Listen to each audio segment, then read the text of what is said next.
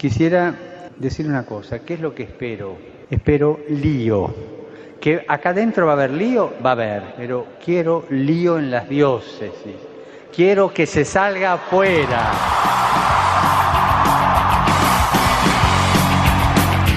Armando Lío, con Fran Juárez desde Murcia. No puedo pelear contra algo invisible. No me queda más. Otra Muy buenas noches, queridos amigos de Radio María, seguidores de Armando Lío.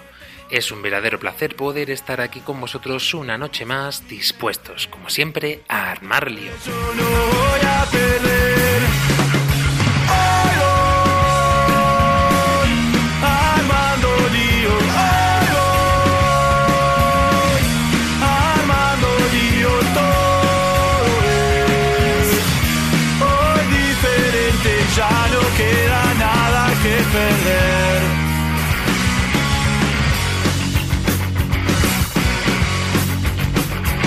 Calurosa se presenta esta noche en torno a todo el territorio español y un poquito más refrescante por lo que nos cuentan desde Panamá y desde Paraguay.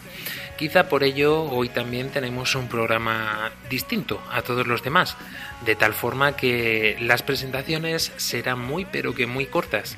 Vamos a contar con algunos invitados y estaremos a cargo de esta nave Claudia Requena, pendiente de todos vosotros en las redes sociales y un servidor. Un placer saludarles, este que os habla, Fran Juárez.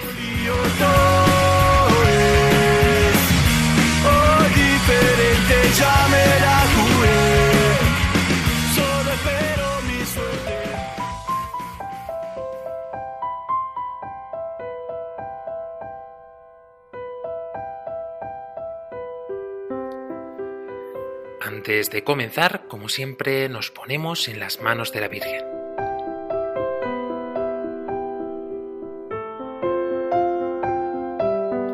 María orienta nuestra elección de vida, confórtanos en la hora de la prueba, para que fieles a Dios y el hombre recorramos con humilde audacia los caminos misteriosos que tienen las ondas del sonido, para llevar a la mente y al corazón del hombre el anuncio glorioso de Cristo Redentor del mundo. María, estrella de la evangelización, camina con nosotros, guía a Radio María y sé su protectora. Amén.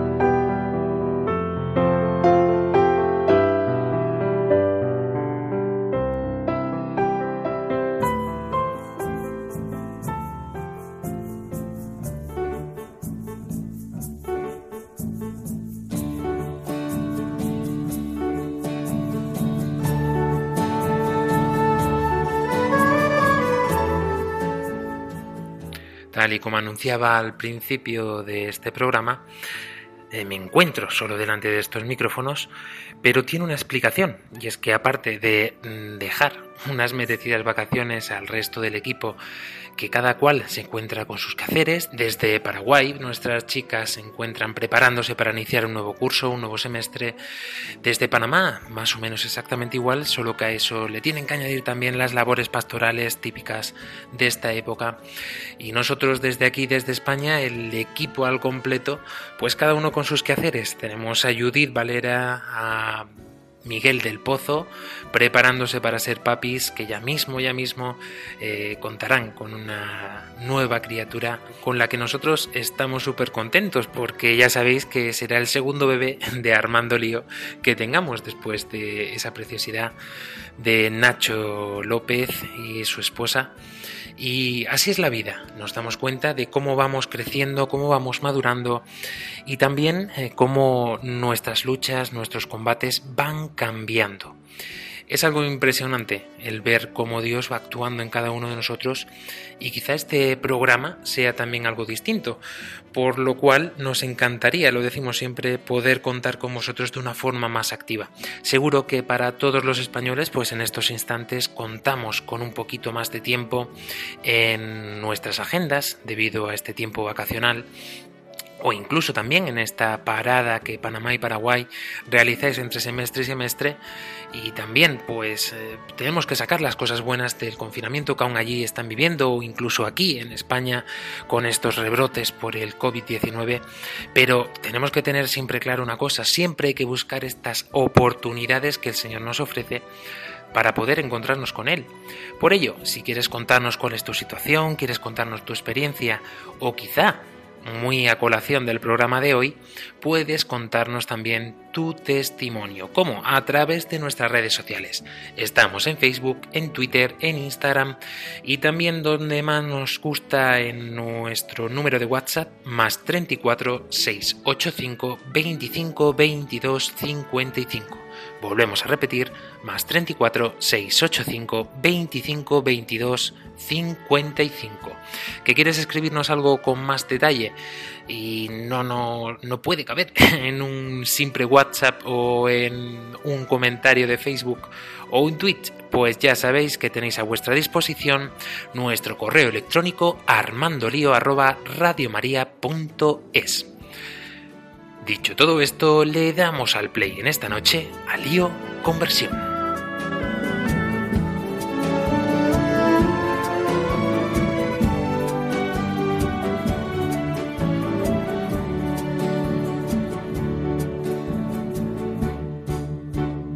Como decía en esta introducción del programa, quería dejar un tiempo también para que el equipo pudiera sentar un poquito todo lo que está siendo esta temporada, que ya mismo culminará.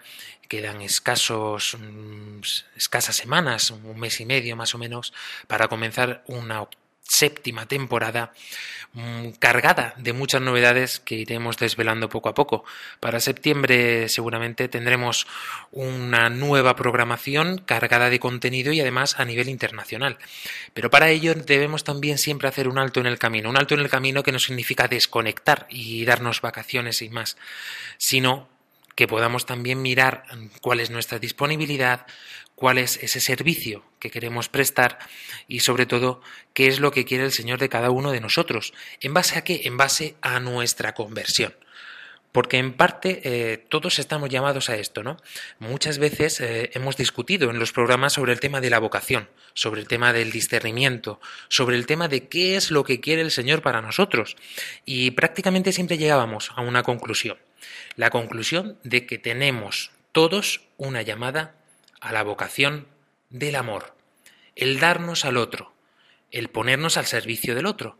Pero nos damos cuenta también, muy a menudo, que esto nos quema por dentro. Muchas veces el no recibir nada a cambio puede causar en nosotros un engaño, un engaño que viene del demonio, claramente, que te dice, pero madre mía, con todo lo que estás haciendo tú por la iglesia, por todo, con todo lo que estás haciendo tú por eh, tu hermano, por tu hermana, por tu amigo, por tu, no sé cuál será tu situación. Pero está claro que en medio de este camino de servicio eh, muchas veces podemos caer en la tentación de hacer caso a estas palabras y decir, ¿realmente merece la pena? ¿Realmente eh, me sale rentable el estar todo el día pendiente de los demás eh, y que nadie esté pendiente de mí cuando realmente lo necesito, quizá a lo mejor en este tiempo del COVID hayas caído enfermo y hayas sentido esta soledad, esta soledad que a lo mejor se traducía en que ni siquiera has recibido una llamada de teléfono de tu amigo. Y esto cuesta trabajo, cuesta trabajo realmente cuando lo pasamos por el filtro de nuestra razón. Quizá por ello es momento para recordar este sello que el Señor deja impregnado en nuestra vida de una forma o de otra. Porque, ¿qué sería de nosotros si el Señor no hubiera pasado por nuestra vida y hubiésemos mm, vivido otra experiencia hubiésemos hecho incluso oídos sordos en momentos muy importantes de nuestra vida? Siempre, siempre hay un punto de inflexión y no tiene por qué ser eh, un único punto de inflexión, puede ser varios a lo largo de nuestro camino. Por eso nosotros cuando hablamos eh, también será porque vamos para arriba, como se dice aquí en España, es decir, vamos creciendo y en este crecer nos damos cuenta de que la vida va cambiando, nos damos cuenta de que la juventud empieza a caducar, pero mm, la juventud del corazón, del espíritu, siempre está fresca, siempre podemos mantenerla como una llama ardiendo, que es lo que nos hace el sentir que estamos hechos para una vida eterna. Porque claro, si nos paramos a pensar que todo esto es caduco, que se acaba, pues qué sentido tendría todo lo que hacemos muchas veces, ¿no? Eh, incluso acercarnos a la iglesia, estar en constante búsqueda de Dios. Y no nos damos cuenta de que es Dios el que nos ha encontrado, el que ha querido tener un encontradizo con cada uno de nosotros a través de los acontecimientos. Y quizá por ello sea mucho más fácil dejarnos en su voluntad. Algunos piensan que esto es comodismo, podríamos llamarlo así, ¿no? Podrían también decirnos que somos unos vagos y unos perezosos porque estamos esperando que un tal Dios nos saque las castañas del fuego. Pero nada más lejos de la realidad, todo aquel que se ha acercado a Cristo, que lo ha descubierto en su vida, tiene una experiencia firme de fe a la que volver siempre. Da igual cuánto te hayas perdido, da igual mm, cuánto a lo mejor te hayas alejado de ese trayecto que Dios tenía pensado para ti. Dios es un padre y es un padre bueno. Esto lo vemos perfectamente en la parábola del Hijo Pródigo. Y también lo vemos en nuestra vida de una forma mucho más palpable. ¿Cuál es esta forma? Quizá la del Evangelio de hoy.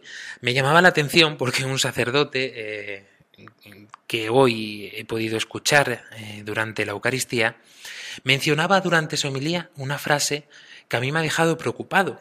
Y no lo digo como crítica, lo digo como realmente un sentimiento que se nota, que él lo percibía en su vida y quizá por ello lo haya transmitido así, ¿no? Pero ha dicho una frase que a mí me ha dejado tremendamente preocupado, porque decía durante la homilía, yo jamás he visto caminar a nadie sobre las aguas.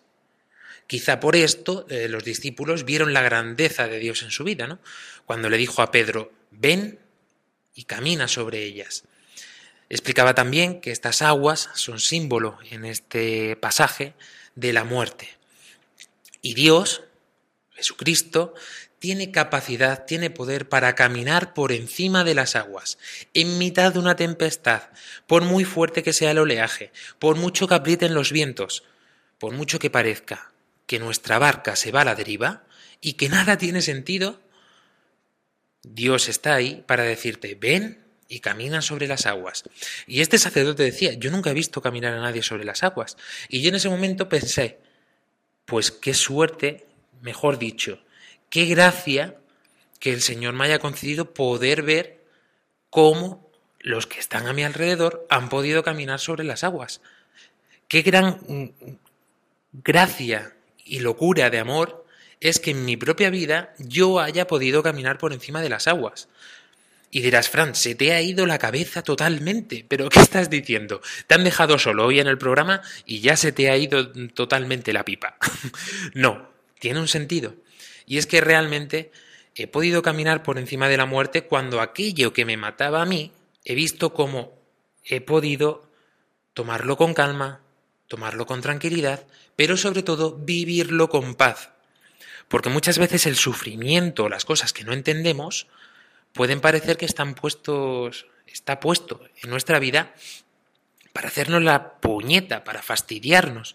E incluso podemos pensar, qué malo es Dios. Fíjate que a mí siempre me han dicho que Dios es mi Padre, que no me quiere con locura, que siempre quiere lo mejor para mí, y no nos damos cuenta de que eso puede ser consecuencia de nuestro pecado.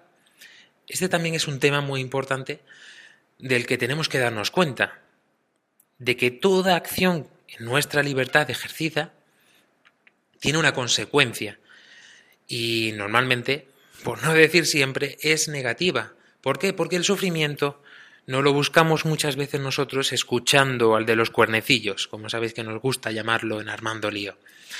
Cuando hacemos caso de sus palabras y nos dejamos engatusar, en cierto modo estamos gustando el infierno. Quizás sea también necesario para poder saber y poder vivir que hay un cielo, que hay una esperanza, que hay una vida eterna. Aunque tengamos a todo, a todo el mundo en nuestra contra, aunque no comprendamos, aunque no entendamos, aunque lo veamos todo muy negro, el Señor está ahí y por eso nos pone delante historias de conversión, personas, a Pedros, que caminan por encima de las aguas.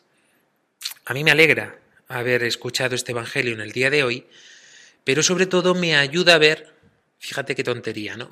pero es que es así, querido oyente, fíjate cómo me ayuda el ver que Pedro, el pobrecito, en cuanto dudó, se ahogó, cayó al agua y luego después, gracias a la mano de Cristo, que se le atendió, pudo volver otra vez a poder subirse a la barca, esta barca donde estaban el resto de los discípulos, esta barca que es la iglesia. Qué cosa tan inmensa, tan grande y tan paradójica, ¿no? Que esta iglesia fuera salvamento para Pedro, porque Jesús bien podría haberlo cogido en brazos, ¿no? Pero no, lo deposita de nuevo sobre la barca y él se sube a esta barca, una barca que estaba lleno, llena totalmente de pecadores, como tú y como yo. Quizá esto, el ver a la iglesia como un tajo, atajo, perdón, de pecadores, como este hospital de campaña que es, nos haga también darnos cuenta de que estamos en el sitio idóneo, porque muchos piensan que la iglesia es un altar de santos y como tal debe comportarse. Y realmente es esto, un hospital de campaña, en el que está lo peor de lo peor. ¿Por qué? Porque han descubierto su debilidad, porque hemos descubierto que somos unos miserables si no tenemos a Cristo con nosotros en nuestra vida. Y quizá por ello somos como somos y hacemos lo que hacemos, pero en nuestro corazón hay una esperanza y hay un aliento que no tiene el resto del mundo. Y es la oportunidad de vernos ayudados por otros debiluchos como nosotros para poder continuar en nuestro camino. Hoy quiero compartir, queremos compartir con vosotros dos experiencias, dos experiencias y testimoniales con las que esperamos también os podáis sentir ayudados. Vamos a comenzar con un chico que pudimos conocer eh, este equipo de Armando Lío en Madrid durante el aniversario de Radio María, el pasado aniversario de Radio María. Y a nosotros nos sorprendió enormemente como un chico de 24 años que tenía por entonces, este año ya, si me salen bien las cuentas, tendrá 25, pero como un joven, un muchacho, eh, de golpe y porrazo, se siente atraído de tal forma por Jesucristo que dices, es que tiene que existir. Él se llama Guillermo Esteban, más conocido por Grillex, y es conocido como el rapero de Dios. Hay muchos raperos de Dios, se me ocurre ahora mismo, por ejemplo, el gran S.M. Dani, pero este chico a mí me sigue impresionando de qué forma, de qué manera puso oído a estas palabras que no entendía y su vida se transformó por completo.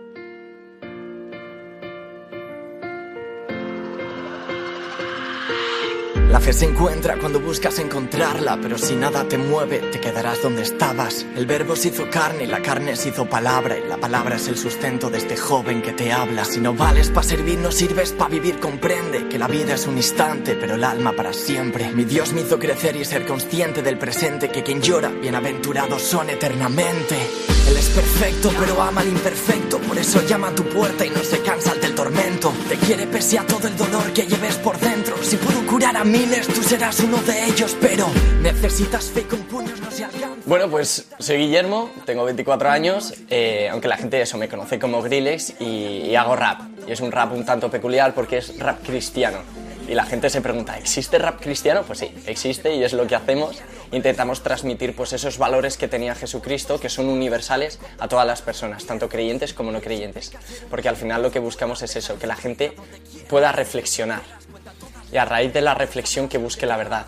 Y como la verdad es Dios, al final pues que puedan llegar a buscarle, ¿no? Porque el corazón siempre está inquieto en su búsqueda. Y eso es lo que intentamos hacer a través de este rap. Y bueno, yo nací en Madrid, de una familia cristiana. Somos conmigo eh, cinco hermanos. O sea, en total en casa somos siete, es una barbaridad. Y, y nada, y bueno, me he educado en diferentes colegios, porque he pasado por unos cuantos, porque era un poco pieza. O sea, yo iba a misa porque mis padres iban a misa y rezaba el rosario pues, cuando mi madre o mi padre rezaba el rosario, ¿no? Pero como tal, pues mucha frialdad. O sea, era más una relación, eso, eh, de, de, de, pues, de lo que se tenía que hacer en ese momento eh, porque mis padres lo hacían o la gente que me rodeaba lo hacía, pero yo realmente no sentía absolutamente nada. Es complicado, porque es, es o sea, fue un proceso bastante largo. O sea, eh, pues eso, yo antes vivía una fe totalmente de, de pega, o sea, un cristiano de, de, de mentira, ¿no? En plan, el domingo eh, iba a misa y funcionaba como funcionaban los cristianos, pero porque tenía que dar la imagen y luego de lunes a sábado pues era de otra forma diferente. No es que fuera lo más malo que, había, pero sí que es verdad que me comportaba y actuaba de una forma totalmente diferente. Y bueno, eh, tuve mis problemas y decidí alejarme de la fe y de la iglesia. Y ahí fue cuando empecé a darle caña y leña a todo lo que era iglesia, cristianos, etcétera. Y bueno, hasta que en un momento dado mi madre me dijo, oye Guille, acompáñame a, a, la iglesia porque me apetece estar pues, contigo, me apetece, jolín, eh, poder estar en tu presencia, ¿no? Y con tu presencia. Y le dije, pues no. Y las madres al final tienen un poder de convencer impresionante, ¿no? Y me lo dijo unas cuantas veces y al final accedí. Bueno, pues a raíz de ir allí me encontré con una persona que me dijo que me invitaba a las cenas alfa, que son unas cenas que se debate el tema de, de si Dios existe, si no existe. O sea, la verdad es que se crea un muy buen ambiente porque se hace una mesa con una cena y, y bueno, y se debate, pero siempre desde, pues desde la flexibilidad y el respeto. Y hay personas que creen, que están en dudas y que no creen. Y bueno, yo fui ahí y a medida que poco a poco iba experimentando que había personas que realmente daban muchísima luz y transparentaban como mucha vivencia interna de lo que es la alegría de fe, eh, pues me fue llamando. Y, bueno, eh, llegó un punto después de siete meses eh, recorriendo pues un poquillo y saboreando qué era la fe, quién era Jesucristo, también viendo el porqué de, los componentes de la iglesia, de por qué actuaban así, ¿no? Porque yo decía, jolín, es que la gente de la iglesia es mala. Y una de las personas me dijo, mira, Guille, la iglesia es un hospital de campaña. No te vas a encontrar a la gente más santa, sino a la gente que, que está más rota. Por lo tanto, no juzgues a las personas que están dentro porque son lo, los que más lo necesitan. Entonces, bueno, pues eso. Pasado esos siete meses me invitaron a unas convivencias accedí a ir porque pagaron por mí, yo no sé quién había pagado, pero ya lo habían pagado. Y en esas convivencias pues tuve un impacto muy fuerte con el, con el Espíritu Santo. Eh, no, no, empecé de hecho a ser rapero cristiano de la noche a la mañana, eh, todo fue a través de, pues, de un proceso. ¿no? Yo empecé con buen corazón, porque la primera canción que hice de rap fue con 17 años aproximadamente y fue para mi hermano porque nos dijeron que, pues, que seguramente iba a fallecer. Le detectaron una enfermedad eh, llamada lupus eritematoso tarde y eso. Y fue tal la frustración que, bueno, un amigo me dijo, oye, ¿por qué no haces rap tú que escuchas rap? Pues dedícale una canción. Y la primera canción que hice fue con buen corazón y de autosuperación para mi hermano. Lo que pasa es que por circunstancias, al final, poco a poco, pues mi ego se fue alimentando porque esa canción tuvo mucha repercusión y empecé a hacer pues un rap como más más a lo española, como lo llamo yo. Eh, más insultos, más menosprecios, etc. Y, y bueno, eh, me fui desviando hasta llegado el momento en el que el Señor me dio un tortazo de estos de, de, amor. Siempre digo que son tortazos de amor, ¿no? Porque hay personas que funcionan a través de caricias y otras a base de tortas. Bueno, pues yo soy a base de tortas. Y el Señor me dio un tortazo, me tiró del caballo y a partir de ahí es cuando decidí que el rap que en aquel momento hacía no tenía sustancia como tal para ayudar a las personas. Y en ese momento empecé a hacer el rap cristiano. Pues uno de los tortazos que me dio el Señor muy fuerte eh, para darme cuenta ¿no? de, la grandeza que se podía alcanzar a través de él y a través de este medio que es el rap eh, fue, bueno, sacamos una, una canción llamada Te pido, que es una carta, ¿no? Para, bueno, era una carta personal entre Dios y yo Lo que pasa es que cuando terminé esa carta vi que tenía la métrica perfecta de una canción de rap. Entonces cuando fui al estudio lo grabamos y cuando fuimos a sacarlo yo tenía un poco de miedo, ¿no? Porque claro, todo lo que había construido en mi pasado con un rap muy agresivo, ahora sí va a ver como un poco juzgado, ¿no? Por la gente. Y además habían pasado siete meses que nadie sabía nada de mí, porque yo estaba en un proceso interno como preguntándome y cuestionándome muchísimas cosas. Bueno, al final llegué a la conclusión de que sí, que quería sacar esa canción porque hacía tanto tiempo que no me sentía alegre, pleno, que decía, jolín, no me voy a echar para atrás ahora que experimento esto. Y la saqué y hubo una persona que me escribió por, por privado en las redes sociales y me dijo, Grillex, gracias a esta canción no me he llegado a suicidar. Eso me impactó tanto y vi la grandeza de, de esto que dije, ¿qué hago yo siendo el protagonista del rap cuando tiene que ser Dios? Entonces a partir de ahí empecé a dejarle ese camino a Dios. Es difícil, es difícil. Y la gente muchas veces, eh, a la gente conversa, nos ve como un superhéroe. En plan, ¡guau, increíbles! No, no, no, no. O sea, nos caemos, nos hacemos daño, lloramos, a veces sentimos incomprensión por muchísimas cosas, incluso con temas de fe. Pero ahí está también la grandeza, ¿no? De, jolín, pese a todo, dejarse llevar por el Señor. Y yo creo que esa es la maravilla de lo que hacemos también. La gente tiene miedo a decir lo que piensa, ¿no? Y, bueno, y al final el rap, lo bueno que tiene el rap es que puedes abrir tu corazón y decir todo lo que piensas, ¿no? Eh, la gente tiene miedo, la gente tiene miedo de decir esas verdades, ¿no? Pero hemos, hemos visto que, que no hay que tener miedo a la hora de decir la verdad. ¿Que duele? Obviamente duele. ¿Que escuece? Obviamente escuece. Pero si no dices la verdad, ¿cómo se va a mejorar? Si no dices la verdad, ¿cómo la gente no va a despertar de lo que realmente está viviendo? Entonces, bueno, esa canción sí que es cierto que, que abrimos un abanico, empezamos a ver todas las cosas que nos rodeaban eh, que son desagradables y dijimos, no, no, no, esto no es así, la gente vive engañada, tenemos que decir la verdad. Y bueno, eh, pues eh, metimos a todos en, en, el mismo saco. Pues el trato que he tenido con la Virgen María realmente ha sido muy escaso. O sea, antes de la conversión eh, no tuve ningún tipo de contacto, bueno, y el que tuve fue pues eso, más por obligación, porque la gente que estaba a mi alrededor lo hacía, pero yo no encontraba significado. Y después de, de la conversión, pues sí que veo que el Señor poco a poco me pide conocer más, ¿no? Eh, y una de las cosas que me pide es conocer un poquillo más a la Virgen María. Poder estar ahí dentro de una parroquia eh, te hace primero coger todas esas herramientas, porque tienes pues a, a, la, a los sacerdotes, ¿no? Que están a tu disposición, y luego también eh, pues esos grupos que se generan que pueden ayudar bastante ¿no? a la hora de compartir la fe, de apoyarse uno, unos con otros. O sea, yo creo que es fundamental y es lo que digo, o sea, vivir la fe solo te condena. Te condena no porque seas menos, sino porque es que no, no, somos lo suficientemente fuertes y hay que ser realistas, porque no somos Superman, y yo creo que Superman tampoco aguantaría la fe en soledad. Eh, y tenemos que, tenemos que vivir una fe compartida, porque así es como crecemos y así es como realmente aprendemos. Con ellos. Dios me hizo real y no la calle como ellos. Yo me mantengo firme mientras otros solo fingen. Yo doy todo de mi alma mientras mi música extingue. La fe se encuentra cuando buscas encontrarla, pero si nada te mueve, te quedarás donde estabas. El verbo se hizo carne y la carne se hizo palabra. Griles, Guillermo Esteban, este joven de 25 años que pudo gustar esta conversión, pudo gustar este encuentro con Jesucristo hasta tal punto de que estos tortazos de amor, como él los llamaba, le fueron edificando poco a poco, fue creciendo y fue dándose cuenta de que el Señor le quería para él, de que su voz, su talento, su arte era para él, para dar gracias a él, pero sobre todo para mostrarlo al mundo y para compartir su testimonio y su vocación. Es cierto, como nos decía él, que las madres tienen un poder de convicción increíble y, y desde aquí ya hacemos un llamado también a todos los que sois padres, porque es esencial, es elemental en la vida de todo joven esta experiencia de fe vivida en casa.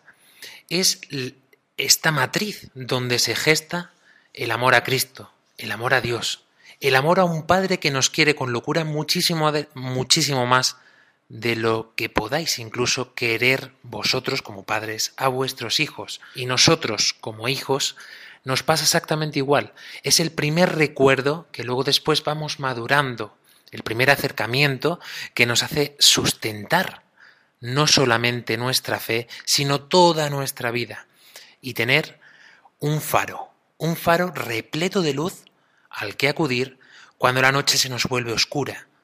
Y gracias a ello, todos los padres que nos dejáis como herencia la fe, que nos dejáis como herencia el amor a Cristo, vivido y experimentado por vosotros mismos, es para nosotros nuestro garante de la vida eterna, de que este sufrimiento que podemos pasar en ciertos momentos tiene un fin, porque Cristo ha vencido la muerte, porque Cristo ha caminado sobre las aguas, igual que luego después nosotros nos alentaremos a nosotros mismos a poder escuchar a Cristo cuando nos dice ven y camina sobre las aguas y cuando nos tiende la mano poder abrazarlo.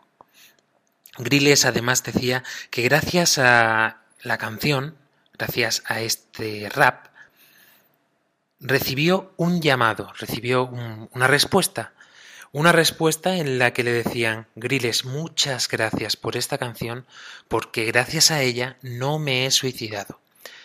A nosotros eh, se nos ponen los pelos como escarpias, porque también recibimos un, testimonio de esta forma gracias al programa de Armando Lío, un muchacho que vivía en una familia musulmana y además eh, de una forma extremista.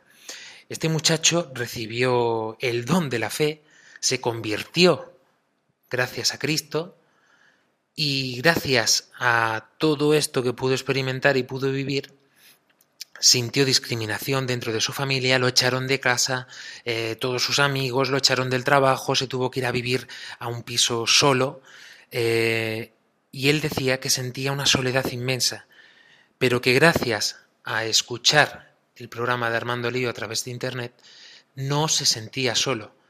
Fijaros una vez más como he dicho, gracias a todo esto, que parece malo, eh, él pudo experimentar el amor inmenso de Dios en medio de esta circunstancia. Sus padres le habían dado la espalda, sus amigos, su trabajo, todo lo que le rodeaba, todo lo que era su mundo, le había dejado de lado por amar a Cristo, por acercarse a la Iglesia. Además, un mensaje impactante que nos deja también este joven rapero es el de que la verdad es esencial. Nos decía en sus propias palabras si no dices la verdad, ¿cómo se va a despertar el que tenemos al lado? ¿Cómo vamos a despertar a, nuestro amigo caído si no le hablamos en la verdad? ¿Cuántas veces se dicen los dichos populares que realmente los amigos son los que te dicen la verdad a la cara? Y esto también lo podemos extrapolar a todos, a todos aquellos que nos rodean. Y cuántas veces por afectividad, por decir es que vamos a crear un mal ambiente, es que no sabemos de qué forma, pero siempre la verdad debe triunfar, de una forma u de otra. Y lo decimos los propios que somos unos mentirosos, los propios que somos unos hipócritas tantas y tantas veces. Pero es que Dios es más grande que todo eso. Dios, como decíamos al principio de este programa, como ha repetido Griles en su testimonio, se vale de estos pobres pecadores que somos nosotros para poder anunciar y ser testigos de la verdad. Por eso es tan importante que podamos vivir siempre en la verdad. Y cuando nosotros nos sintamos hipócritas, no dejemos tampoco, tampoco perdón, de decir la verdad, porque entonces estaremos viviendo en lo contrario, que es la mentira, y no dejaremos lugar ni cabida para Cristo, ya no solo en nuestra vida, sino tampoco en la vida de aquellos que queremos, de aquellos que amamos. Por eso en mitad del sufrimiento, en mitad de estas tempestades que nos envuelve, siempre el Señor nos pide una respuesta. La respuesta de ¿te fías de mí? Toma mi mano y sígueme, camina por encima de las aguas.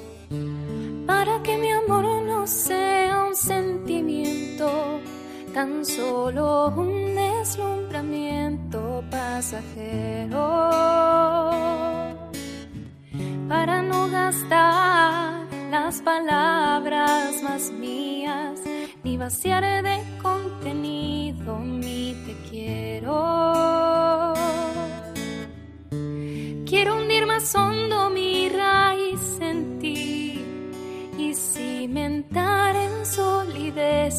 de mi afecto. Pues mi corazón, que es inquieto y es frágil, solo acierta si se abraza tu proyecto. Más allá de mis miedos, más allá de mi inseguridad, quiero darte mi respuesta. Aquí estoy para hacer tu voluntad, para que mi amor sea decirte sí hasta el final.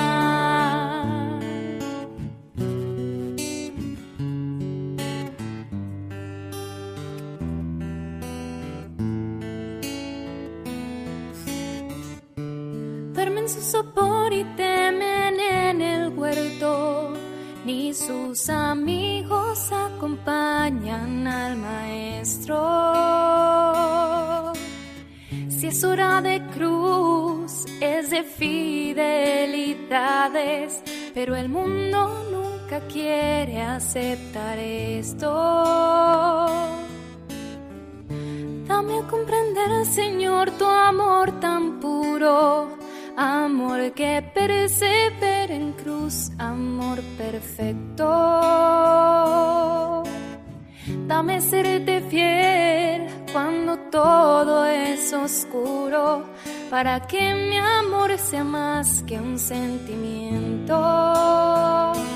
Más allá de mis miedos, más allá de mi inseguridad, quiero darte mi respuesta. Aquí estoy para hacer tu voluntad, para que mi amor sea decirte sí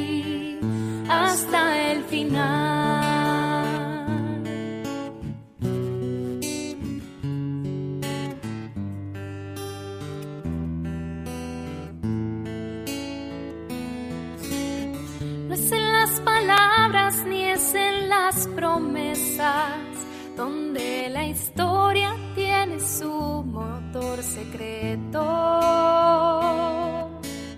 Solo es el amor en la cruz madurado, el amor que mueve todo el universo.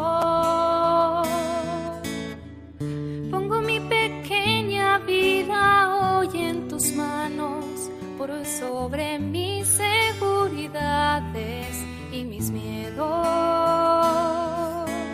Y para elegir tu querer y no el mío, hazme en mi Getsemaní fiel y despierto. Más allá de mis miedos, más allá de mi inseguridad, quiero darte mi respuesta. Aquí estoy para hacer tu voluntad, para que mi amor sea decirte sí hasta el final. Más allá de mis miedos, más allá de mi inseguridad, quiero darte mi respuesta. Estoy para hacer tu voluntad, para que mi amor sea decirte sí hasta el final. Estás escuchando Armando Lío en Radio María.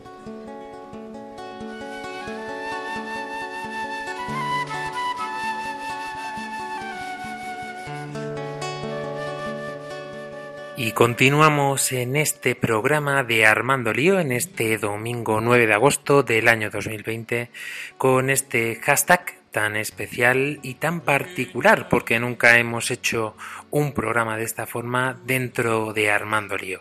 Un programa en el que os estamos invitado, invitando perdón, a reflexionar de una forma mucho más calmada, pausada, atípica para lo que solemos ser nosotros. También en este tiempo vacacional para todos los españoles y por supuesto también para todos nuestros oyentes de Radio María Panamá y Radio María Paraguay.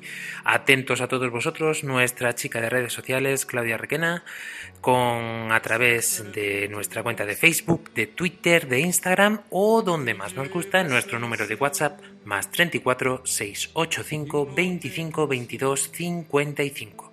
Volvemos a repetir, más 34 685 25 22 55.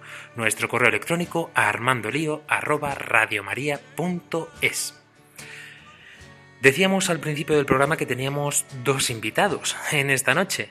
El primero de esta forma ha sido el gran Grillex, este joven de 25 años que dedicó toda su música, dedicó toda su vida, al fin y al cabo, a proclamar, anunciar a Cristo a través de su vida, a través de su música. Otro joven que ya cuenta con unos cuantos más años es el conocido eh, Kiko Argüello, artista, pintor y también, por supuesto, por lo que es más conocido, iniciador del camino neocatecumenal. Y os preguntaréis qué puede decirnos eh, este señor a estas alturas en el sentido de que os he dicho que íbamos a escuchar el testimonio de dos jóvenes. Pues bien, hemos descubierto, indagando un poquito por el mundo de Internet, un testimonio de hace ya unos cuantos años. En cuenta al principio de los años 90, que aproximadamente pues calculamos que tendría 40 y muchos ya, pero cómo fue este Kiko Argüello joven cuando se encontró con Jesucristo en su vida y con María. Exactamente, exactamente igual que Criles, Kiko Argüello mm, pasó de ser una persona totalmente mm, cuestionable en el sentido de que lo cuestionaba todo, daba a entender a su propio conocimiento intentando dar respuesta, respuesta a una vida, una vida que se encontraba vacía, una vida que no se llenaba ni con el dinero, ni con las amistades, ni con la sexualidad, ni con ni siquiera el prestigio del que gozaba. Por eso creíamos muy interesante poder escuchar su testimonio de inicios de su trayecto, de su camino que el Señor tenía pensado para él, junto a Carmen Hernández, que desde el cielo cuida esta gran obra que es el Camino Locatecumenal, y al padre Mario Pezzi. Os, os dejamos pues con el testimonio de un joven que ha cambiado la historia, sin lugar a duda, de toda la iglesia. Lo escuchamos.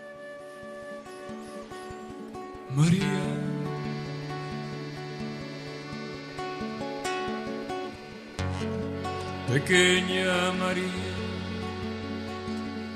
tú eres la brisa suave del día. El susurro mis padres son católicos, van a misa, etc. Pero Dios quiso que después, cuando entré a la Universidad de Bellas Artes de Madrid, mi profesión es pintor, pues eh, me encontrase con la crisis clásica que tiene todo joven, etc. Mm, pronto abandoné la iglesia y dejé... Dios permitió pues que intentara buscar una respuesta al problema filosófico existencial que tiene planteado todo hombre. ¿Quién soy yo? ¿Quién me ha creado? estamos solos en el universo, no estamos solos, dónde vamos, etc. Eh, en esta situación, eh, un poco conocí a través del teatro de, de Jean-Paul Sartre, encontré una respuesta, si queréis, en o Dios existe o Dios no existe. Si Dios no existe, pues todo es absurdo. Pues intenté vivir eh, coherentemente lo absurdo de la existencia, viviendo como, dije, como diciendo, aceptando que el hombre no ha existido, hoy existe y mañana no existirá, sin tener necesidad de inventarse ningún cielo ni ninguna sublimación, sino tomando en peso nuestra realidad existencial con total coherencia y sinceridad. Yo intenté vivir esto, pero fijar, para mm, creer que Dios no existe se necesita tanta fe como para creer que existe. Es cierto absolutamente que Dios no existe, yo intenté vivirlo, porque por el escándalo de los cristianos, por la situación de, de la misa, por la, por la, porque tienes una intuición cuando eres joven de que Dios es algo, si existiera, tiene que ser más impresionante por la indiferencia, por etc. Dios lo permitió, ahora, lo entiendo, que yo tuviera una, una, una kenosis, esto es un descendimiento a las zonas profundas de, de, del no ser, del no ser, del, no existir. Y allí pues tuve una experiencia de sufrimiento y de absurdo, de no ser. En esta situación tuve un premio eh, nacional de pintura y me encontré eh, de pronto, me dediqué a pintar, claro, y me encontré de pronto pues eh, salí en la televisión, salí en los periódicos, empecé a hacer exposiciones. Cuando me di cuenta, pues se me había, ni eso tampoco me interesaba. ¿Pintar para qué? Si yo no sé, ¿para qué? Para tener dinero, ya tenía dinero, ¿para qué? Para divertirme, ¿para qué? O sea que pronto me di cuenta que mi vida no tenía más horizonte, todo se me hacía cenizas, todo tenía... Me sorprendía que la gente eh, encontrara felicidad en ir al fútbol, por ejemplo, en, vivir, cuando vi que, me di cuenta que quizá pues eh, el destino final era vivir y cuando no pudiera más matarme. Eh, pero en esta situación, cuando ya había llegado quizá al, borde de, de, toda una, de toda una forma de existencia y de sufrimiento, Dios me ayudó. Entonces después eh, llegó un momento en, cual, en el cual eh, grité al Señor, digamos así, eh, no podía más, digo, Señor, si existes, y tuve un encuentro con el Señor dentro de mí mismo, algo que dice San Pablo, que el Espíritu de Cristo da, da testimonio a nuestro espíritu que somos hijos de Dios. Este, me acuerdo que entonces quedé tan, tan sorprendido que me caían lágrimas, lloraba, y yo estaba sorprendido que llorase tanto y tan fácilmente, no sabía por qué, y, y en el fondo me preguntaba, ¿por qué estoy llorando? Estaba llorando en el fondo porque era como si uno le hubieran dado la gracia, estuviera condenado a muerte y de pronto te hubieran graciado. Graciado porque estaba sorprendido de que existiera la vida, de que existiera Dios. Fijaros que dentro de mi alma no tenía nada, estaba muerto. Si tú crees de verdad que Dios no existe, Dios no existe. Te vas a morir, no existimos. Envejeces y te mueres, no hay más. Vamos a suponer que te lo crees de verdad eso, de verdad. Dios no existe. Ciertamente. Créetelo de verdad. E intenta vivir eso con coherencia. Realmente. Vive el absurdo total de tu existencia, sabiendo que las cosas no tienen sentido. Vives, comes, haces el amor, ganas dinero, lo que quieras, pecas, te drogas. Dios no existe. Y de pronto te das cuenta que nada tiene, si Dios no existe, nada tiene sentido. Ni drogarse, ni beber, ni hacer el amor, ni casarte, porque nos morimos. Bueno, pues imagínate que en este momento tú te das cuenta que ya no aguantas más y te vas a matar y que tuvieras, alguien tuviera misericordia de ti y de pronto tú, tú quisieras que Dios existiera, pero no está. Porque la fe, ¿qué es la fe? ¿Cómo puedes, quién te puede a, a ti hacer creer que realmente Dios está? Dios existe. La razón y si la razón no te basta, no te sirve, la razón, la intuición, y bueno, sí, puede que exista algo, pero ¿quién me puede a mí hacer creer, dar la certeza? Eso se llama la fe. Y la fe es la cosa más grande que existe en el mundo. Es un don que viene de Dios. Nadie se puede dar la fe a sí mismo. La fe, tener fe, es una fe, que tener fe es una nueva creación, es ser un hombre nuevo, tener fe, realmente. Hay mucha gente que cree que tiene fe y no tiene fe. Muéstrame tus obras y te diré si tienes fe, dice Santiago. La fe, la fe sin obras está muerta. Aquí hay muchísimos de vosotros, por ejemplo, muchos que no tienen fe. Dios quiso que tuviera un encuentro con Él y yo entonces me di cuenta que de pronto apareció la fe en mi corazón como un testimonio, como algo, alguno que testificaba dentro de mí y me garantizaba que Dios existía. Dios es, yo soy. Entonces había pasado la muerte a la vida. Si Dios es, yo soy. Y, curiosamente descubría que este que encontraba vivo dentro de mí, que me testificaba que existía, lo encontraba como una persona dentro, era el Jesús que yo veía de, mi madre Yo estaba dispuesto a hacerme protestante o budista o si quieres musulmán. Pues no, encontré el mismo Señor que tantas veces las parroquias yo no soportaba, ni las, las beatas y las misas, todo eso me parecía todo un cuento chino.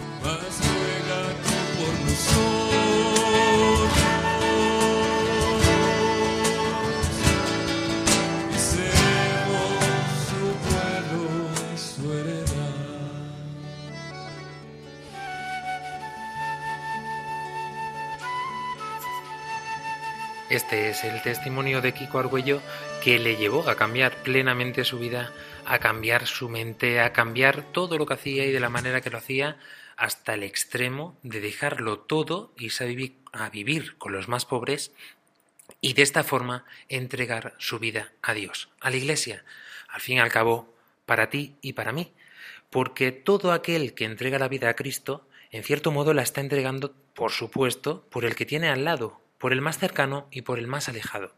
Siempre decimos en este programa, cuando preparamos eh, la programación o cuando estamos haciendo preparativos previos o incluso cuando nos vamos de retiro, entre comillas, siempre decimos que aquí estamos precisamente para esto, ¿no? Para poder ser testigos de lo que el Señor ha hecho con nosotros. Por eso, en cierto modo, nunca sabemos a quién le está llegando esta palabra.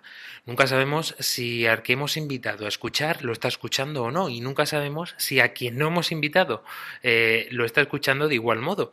Tampoco sabemos si tienes 13 años o si tienes 85. No lo sabemos. Quizá por esto hace que Radio María sea más especial, ¿no? Porque realmente es algo mm, grandioso de lo que el Señor se sirve a través de la Virgen María, por supuesto, que es la que ha inspirado toda esta emisora, para llegar a pleno su mensaje, para que te llegue a ti. Eso es la plenitud del mensaje del Evangelio, porque si tú no lo escuchas, nada de esto tendría sentido, querido oyente. Queremos eh, cerrar este programa antes de despedirnos con un mensaje esencial, porque este programa recordamos que se llamaba Lío Conversión. Y desde luego, con nuestro último invitado no se nos ocurre una forma mejor de anunciaros qué es esto de la conversión que por medio de sus palabras. Si yo hoy soy cristiano, en mí está el Padre amándome, está el Hijo en el Espíritu Santo. Convertíos y creed a la buena noticia del amor que Dios sostiene. Todos, los curas también, yo también, convertíos. Esto es, ¿qué es convertirse? Creed. Creed que Dios está deseando ahora mismo entrar en ti. ¿Y qué es convertirte? Renuncia al pecado. No en tus fuerzas. Cree que, que puedes dejar de pecar. Deja tu esclavitud a ti mismo, a tus proyectos, a ser tu Dios de ti mismo. Conviértete para que el Espíritu Santo pueda penetrar en ti y pueda conducirte al cielo. Convertirse es dejar tu vida en manos de Dios. Deja tú de ser Dios y de matar a Cristo en ti. Porque si tú matas a Dios en ti, estás solo, solo. Y la única cosa que puedes hacer es llenar esa soledad de dinero, de sexualidad, de pornografía, de droga, para continuar estando solo, solo, en una especie de círculo vicioso satánico. Escúchame bien, Dios es amor y el hombre que está en pecado está solo. La soledad es el infierno. La comunidad es la iglesia. La iglesia es una comunión. Estamos formando comunidades cristianas que sean uno para que el mundo crea. Cristo os puede liberar. ¿Cómo? Ábrete a Él hoy. Dime, heme aquí, di como la Virgen María. Entonces podéis responder como respondieron a San Pedro. ¿Qué tenemos que hacer? Dice San Pedro, convertíos. Y dicen, ¿qué tenemos que hacer? Y dice San Pedro, haceos bautizar y recibiréis el don del Espíritu Santo. Porque todo se en esto, en recibir el don del Espíritu Santo. Hoy mismo lo estáis recibiendo. La fe viene por el oído y por la fe viene el Espíritu Santo. Cada vez que escucháis el querigma, crece y os abrís un poquito, viene el Espíritu Santo a vosotros. La Virgen María dice, hágase en mí lo que tú dices, yo lo acepto. Inmediatamente el Espíritu Santo la cubre con su sombra. Hermanos, Dios os ama. Es gratis recibir el Espíritu Santo. Es gratis ser santos. El Espíritu Santo nos hace hijos de Dios, nos hace amigos de Dios, nos hace santos. Es caparra de la vida eterna. Ahora, caparra de la vida eterna. Entonces a vosotros jóvenes, a todos los jóvenes que estéis aquí presentes, yo os digo, nosotros predicamos a Cristo y a Cristo crucificado. Escándalo para el mundo. Pero para los que creen potencia de Dios, yo os anuncio una buena noticia. Un día subiréis a la cruz, donde está la verdadera felicidad, porque Cristo crucificado es nuestro Shema. Escucha Israel, dice la palabra Shema. Escucha, que es una palabra hebrea. Amarás a Dios con todo el corazón, con toda el alma y con todas las fuerzas. Haz esto y tendrás vida eterna.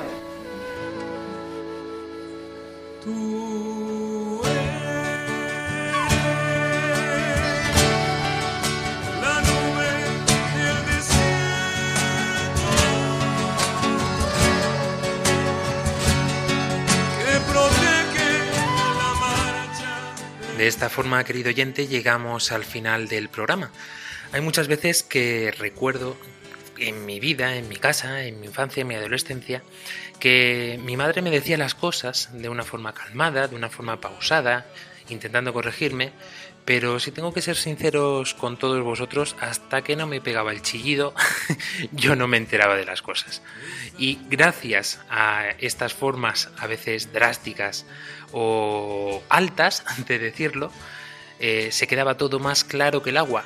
A lo mejor era necesario eh, estos chillidos, como Kiko Argüello, que también es cierto que su forma, su ímpetu, su entusiasmo eh, hacen rebotar el corazón y resonar este mensaje del Evangelio de una forma mucho más directa, de una forma mucho más impactante.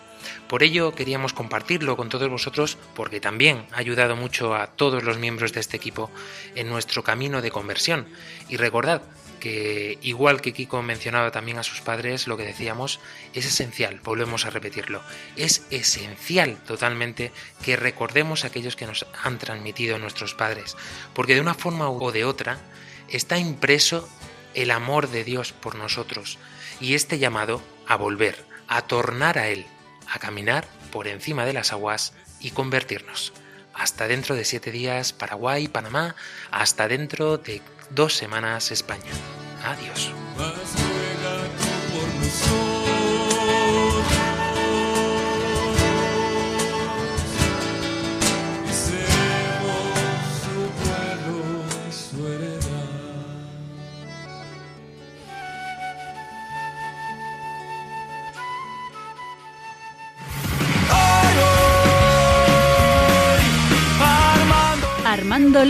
con Fran Juárez desde Murcia.